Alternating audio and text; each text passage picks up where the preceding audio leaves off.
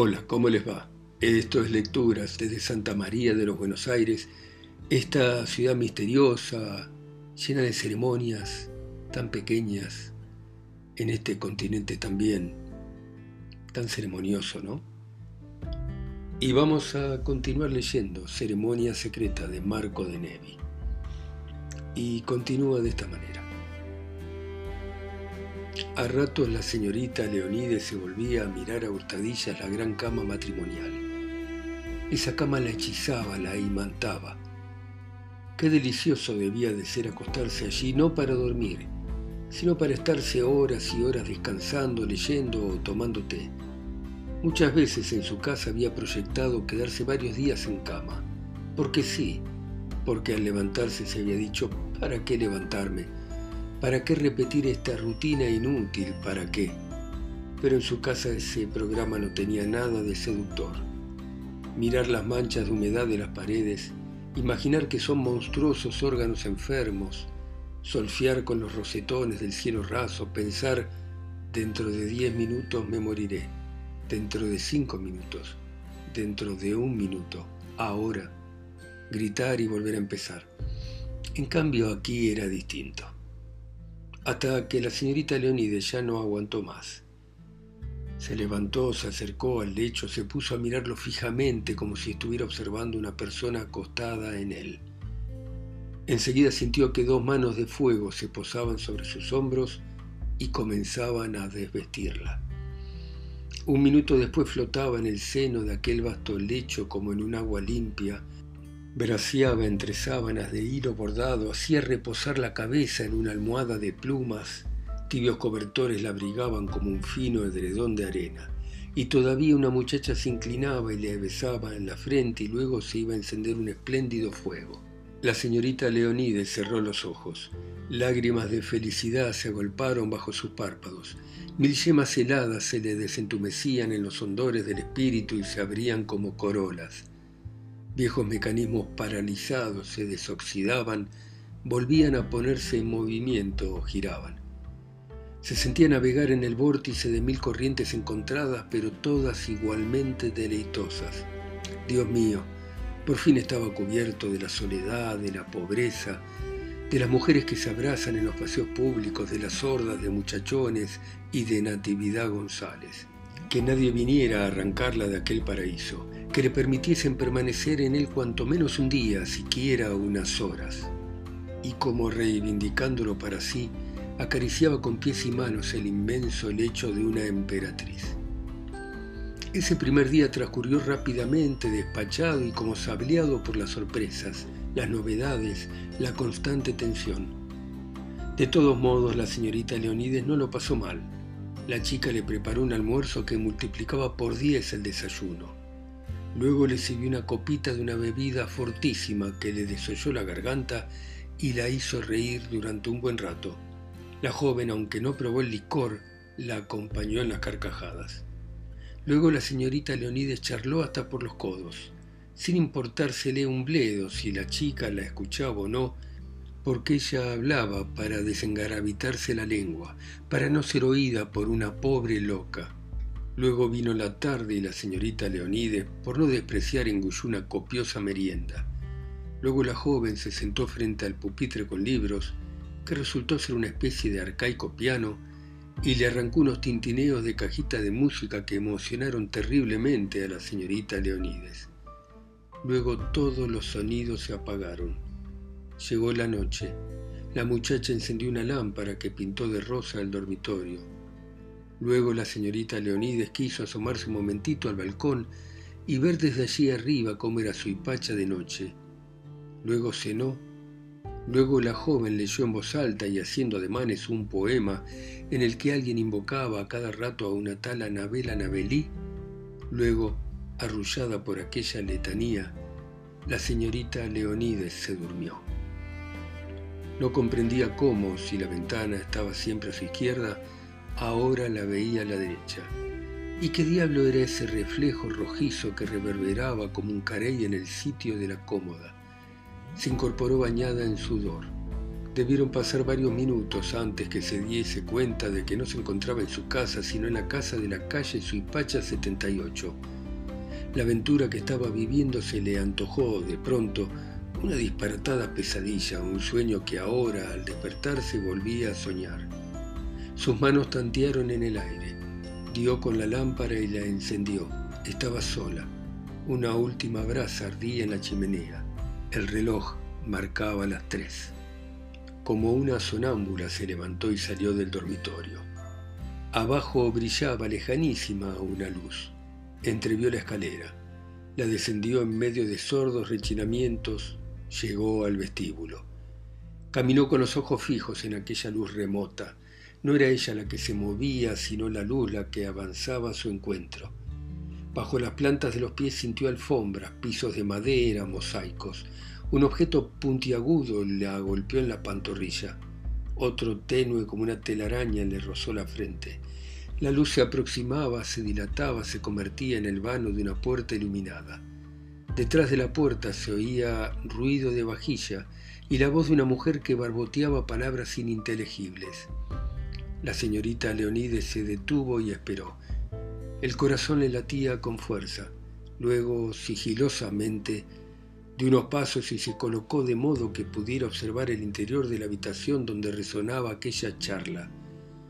Vio que era una amplia cocina y que por esa cocina iba y venía cubierta con un delantal y con el pelo cayéndole sobre los ojos la enigmática muchacha de luto. ¿Qué hacía allí a esas horas? ¿No dormía? ¿Y con quién hablaba? ¿En qué idioma hablaba? Y esa voz, voluble, modulada, llena de matices como la de una actriz, era la suya. La señorita Leonides permaneció un rato observándola. Parecía muy atareada. Acomodaba pilas de platos, abría y cerraba las puertas de un armario, fregaba cacerolas, se sentaba a una mesa de mármol y escribía, con un lápiz cuya punta mojaba la lengua en un cuaderno de tapas de hule y todo esto sin cesar en su bárbara jerigonza. Como no hacía pausas, como nadie le respondía, la señorita Leonides comprendió que la joven hablaba sola. La señorita Leonides se estremeció. Quiso volver por donde había venido, pero ahora no había ninguna luz que la orientase. Caminó en cualquier dirección, tropezó con una pared, unos muebles le bloquearon el paso, no sabía dónde se hallaba, se había perdido y gritó. Se una corridita, dos manos se apoderaron de las suyas, una voz le murmuró al oído, Venga, mamá, venga. La joven la guiaba lentamente a través de aquel laberinto tenebroso. La tranquilizaba con una suerte de sureo como a un niño, le apretaba con fuerza la mano. La señorita Leonide gemía y se dejaba conducir. Durante dos días nadie vino a expulsarla del paraíso. La señorita Leonides estaba encantada, verdaderamente encantada, pero su situación no era todavía segura. Reposaba sobre la cuerda floja de una alucinación, y la alucinada a ratos se quedaba mirándola fijamente como en el tranvía. La señorita Leonides esperaba un estallido. ¿Quién es usted? ¿Y qué hace aquí en el dormitorio de mi madre? Vamos, lárguese, lárguese rápido. Y entonces ella tendría que emigrar del Edén otras veces la joven se sonreía como para sí, con aquella sonrisa solapada que despertaba en la señorita Leonides las más negras sospechas. ¿Será una simuladora? pensaba. ¿No me habrá traído aquí quién sabe con qué intenciones? Pero no, ¿qué intenciones? Si excepto en esos raros momentos en que parecía extraviarse dentro de su propio extravío, la muchachita era tan dócil, tan diligente y sumisa, no había más que decir querida, querida, y la muñequita correteaba sobre sus piernecitas como si le hubiesen dado toda la cuerda. Y había que ver cómo la atendía, como a una reina. Pero por las dudas la señorita Leonides tenía el ojo atento. Por las dudas trataba con extrema cortesía a la guardiana del paraíso, no le hacía preguntas, no averiguaba nada. Por las dudas se peinó con la raya al medio no volvió a abandonar el dormitorio, era su propiedad, su fortaleza, su refugio. Que en la planta baja sucediera lo que sucediera, le daba lo mismo. Donde dormía la joven No lo sabía. ¿De dónde sacaba el dinero? Tampoco lo sabía. No lo sabía ni le interesaba. No tenía por qué arriesgarse por esos dédalos que podían hacer triza su identificación hipostática con la difunta. No abandonaba casi el lecho, sino para reemplazarlo por la bañera que llenaba de agua tibia y chorros de perfume, y donde permanecía horas y horas con el agua al cuello y gimoteando de placer. Pensaba en su casita como en un mundo lejano, sórdido, al que más adelante debería regresar pero entre tanto estaba viviendo un largo día de fiesta. En cuanto al mal olor, ¿qué mal olor? Ella no percibía ningún mal olor. La señorita Leonides estaba encantada, verdaderamente encantada. La chica había vuelto a servir una copita de aquella diabólica bebida. Luego trajo la botella, las dos se sirvieron. Un repentino dinamismo acometió a la señorita Leonides. Queridita, dijo alzando los hombros y frunciendo la nariz como quien va a proponer una picardía. ¿Qué te parece si me pruebo uno de esos vestidos? La joven lanzó una risa estridente que a la señorita Leonide no le cayó nada bien. Movió para todos lados la cabezota de títere y se precipitó a abrir el ropero. La señorita Leonide saltó fuera de la cama y de pie frente al espejo de luna fue colocándose uno tras otro los vestidos que con toda evidencia habían pertenecido a la falsa Leonide de la fotografía.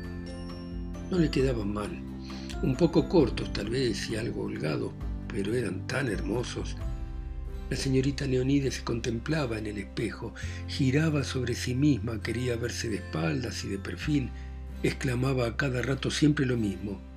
Pero si es un modelo, un modelo. La muchacha se había sentado en el suelo y desde allí presenciaba con cara ambigua los sucesivos avatares de la señorita Leonides. De tanto en tanto, al azar, o cuando el vestido le quedaba particularmente bien, o particularmente mal, ¿cómo saberlo? Se reía chillonamente, se reía estúpidamente como lo que era, como una loca. ¿Estará burlándose de mí? pensaba la señorita Leonides con alguna inquietud y una pizca de cólera. Se sirvieron otra copita. La señorita Leonides trataba ahora de embutirse dentro de un traje de noche de seda negra. Después quiso agregarle una estola de piel. Después la chica, extrañamente excitada, extrajo de algún mueble una caja de aceites y la señorita Leonides se coloreó los labios y las mejillas. Se sirvieron otra copa. Alhajas vociferó de pronto la señorita Leonides. ¿Dónde están mis alhajas? Necesito un collar, una pulsera, aros. La joven buscó febrilmente por todas partes. La señorita Leonides la secundó. Revolvieron toda la habitación, encontraron un cofre vacío, varios estuches también vacíos, ni una modesta sortija apareció. No importaba. Con paso ondulante la señorita Leonides regresó junto al espejo y volvió a admirarse. Era ella esa mujer peinada con raya al medio, pintarrajeada, de ojos de tigre, el cuerpo enfundado en un ajustadísimo traje de seda y con una capa de piel cubriéndole apenas los hombros desnudos. Bebió otra copa y de golpe se echó a llorar. No sabía por qué lloraba, pero lloraba. Las lágrimas le corrían por las mejillas, arrasaban los cosméticos, le saltaban al escote, mojaban la seda del vestido. La marioneta ya no se reía, estaba inmóvil y observaba a la señorita Leonides con el ceño fruncido. En ese instante se oyeron lejos en la planta baja varios golpes. La niebla alcohólica se disipó como una burbuja dentro de la cabeza de la señorita Leonides. ¿Qué es? ¿Qué son esos golpes? preguntó con bosqueda. La chica se había puesto velozmente de pie y corría a espiar desde el balcón. ¿Quién es, por favor, quién es? repitió la señorita Leonides sin osar moverse de su sitio. Encarnación y Mercedes, cuchicheó la joven separándose del balcón y atravesando a la carrera el dormitorio. Por favor, por favor, rogaba la señorita Leonides, no le digas que estoy acá. Pero ya la joven había desaparecido. La señorita Leonide siguió clavada en el piso, vestida de fiesta, con la capa sobre los hombros y la cara hecha un desastre, ofrecía, a cambio de no ser descubierta, el holocausto de la más absoluta inmovilidad. pero al cabo de media hora ese cadáver se recobró y la curiosidad sucedió al pánico. Se descalzó, se quitó la estola de piel y procurando volverse ingrávida inició el descenso a los infiernos. Ahora no se orientaba por una luz, sino por varias voces de mujer que parloteaban en uno de los aposentos del frente. Llegó a una salita y luego a un antecomedor. Desde allí, a través de una puerta de vidrio cubierta con un cortinaje de tul, distinguió a las visitantes familiarmente repantigadas en sendos sillones. Eran dos viejas de pelo blanco. La chica se había sentado en el borde de una silla y miraba obstinadamente el suelo, con el aire de un reo que comparece delante de un tribunal. Cecilia, decía en ese momento una de las viejas, cuya voz ronca y curiosamente metálica se cortaba a cada sílaba y hacía recordar el balido de una cabra. Ayer estuvimos en el cementerio. Sobre la tumba de tu pobre madre no había ni una flor. Se ve que hace mucho tiempo que no vas por allá. ¿Te parece bonito? Otra voz tarde y pastosa, un chorro de aceite goteando sobre la arena, agregó, Tu pobre madre ha muerto, Cecilia. Tenés que convencerte y no andar buscándola por la calle, ¿me oís? Mercedes, la amonestó la primera vieja. Pero es que callate. Hubo un silencio. Cecilia, de modo que se llamaba Cecilia, jugueteaba con la falda del vestido, se sacudía toda, lloraba. La cabra golpeó con la pezuña en el piso y baló. ¿Y ahora de qué te reí? No te rías. Te ordeno que no te rías. Cecilia. Hola, hola. Me parece que olés alcohol. Bebiste lo único que faltaba, que te emborrachases. Salís a tu padre, rezongó la otra vieja. Mercedes, pero es que cállate. Otro silencio y el balido recomenzó. ¿Y hoy qué pasa? Que nos tenés acá sin servirnos el té. Vamos, Cecilia, apúrate.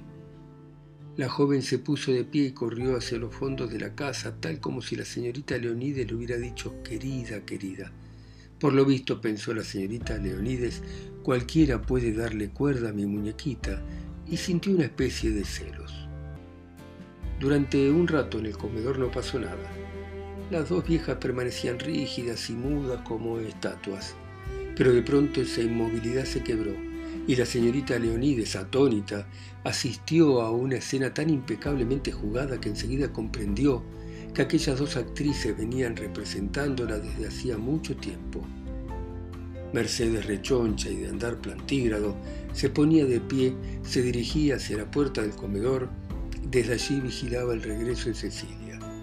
Una pausa y ahora era Encarnación la que se levantaba, erguía un largo cuerpo de ofidio, iba directamente hacia una vitrina, la abría, con movimientos limpios como pases magnéticos se apoderaba de algo, lo guardaba en su bolso y cerraba el mueble, volviendo al sillón para sentarse. A poco Mercedes se le reunía.